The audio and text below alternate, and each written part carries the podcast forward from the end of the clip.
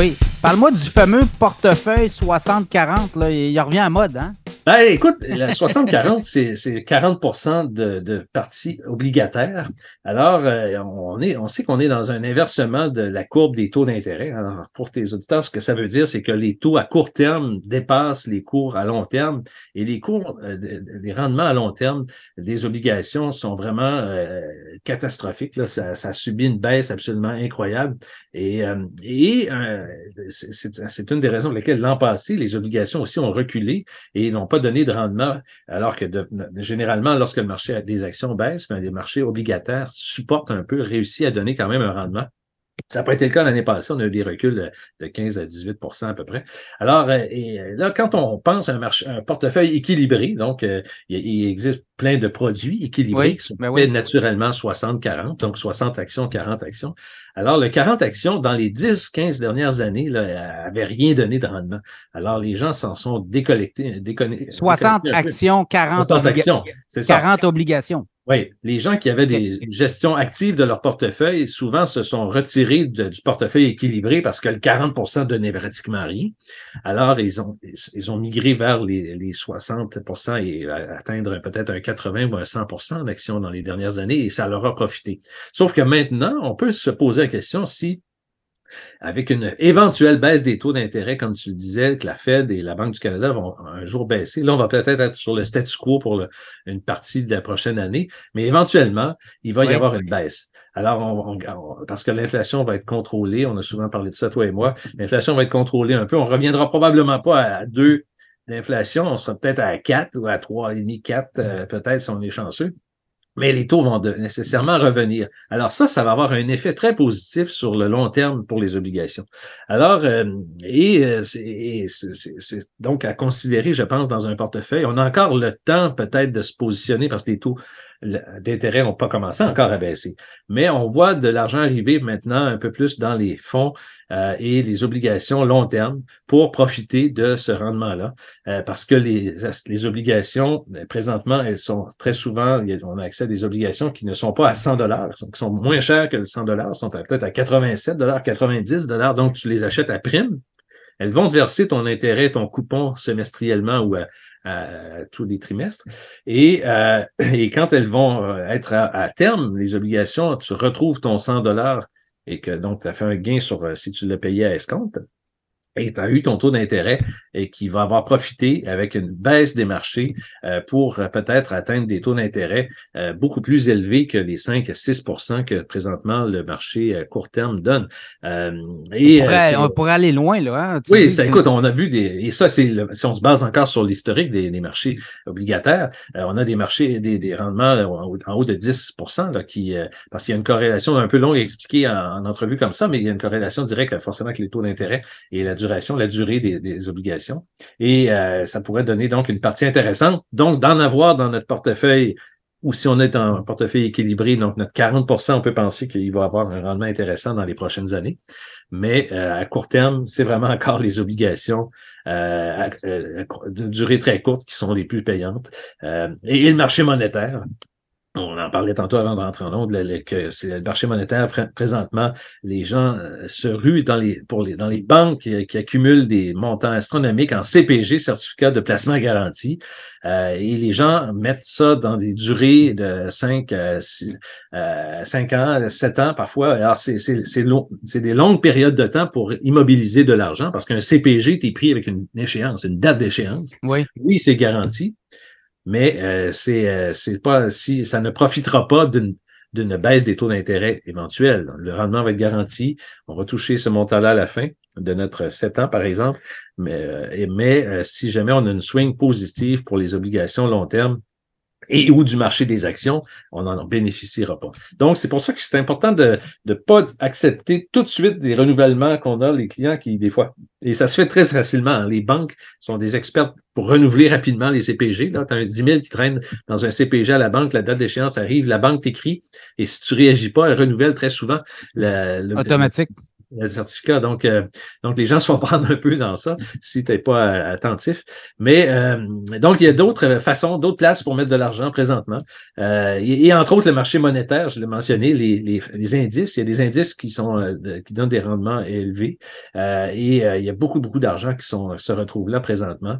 Et d'ailleurs, là-dessus, il y a eu une décision du, bureau des, du surintendant des institutions financières. Ça, c'est une espèce d'organisme euh, canadien qui euh, supervise les, les, banques et tous les 400 compagnies de finances à travers le, Canada.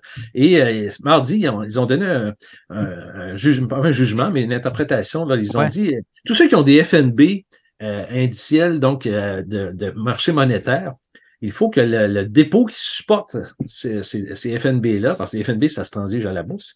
Alors, euh, si les gens veulent sortir des FNB rapidement, il faut qu'il y ait derrière de la liquidité. Alors là, ils ont dit, il faut qu'il y ait des dépôts qui supportent ces, ces comptes-là, euh, donc où les gens stationnent leur argent pour avoir un 5% Alors, euh, et, ça, on pense que, je l'ai vu à deux places, là, que ça peut avoir un effet en janvier. Ça va être mis en place à partir du 31 euh, janvier prochain. Et ça peut faire baisser le, rendement du marché monétaire, peut-être d'un de, d'un demi-point. Alors, présentement, le marché monétaire est encore proche de 5. Donc là, on perdrait peut-être un demi-point si jamais ceux qui analysent ces l'effet de, la décision du Bureau des institutions financières est mis en place. Donc, le marché monétaire, on le sait que ça va être aussi moins intéressant avec une baisse des futurs des taux d'intérêt, parce que les dix dernières années, Pierre, ça donnait rien, le marché monétaire, on avait un 1% de rendement. C'était flat, flat, euh, flat.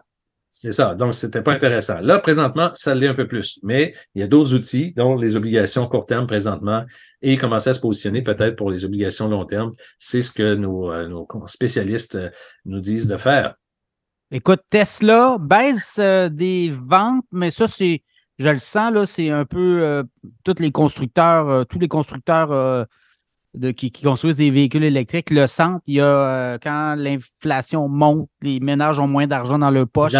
Ben, les voitures électriques à 75, 60, 65 000, 70 000, ils peuvent s'en vendre un petit peu moins. Là, hein. Ah, tout à fait. Il y a un vent de face qui, qui est très présent présentement pour ces biens de consommation-là qui coûtent quand même pas mal de dollars, euh, qui sont financés euh, ou non euh, par des taux d'intérêt plus élevés. Hein. Si présentement tu vas t'acheter une voiture au garage, le, taux d'intérêt va être pas mal plus élevé que celui que tu payais il y a cinq ans ou six ans.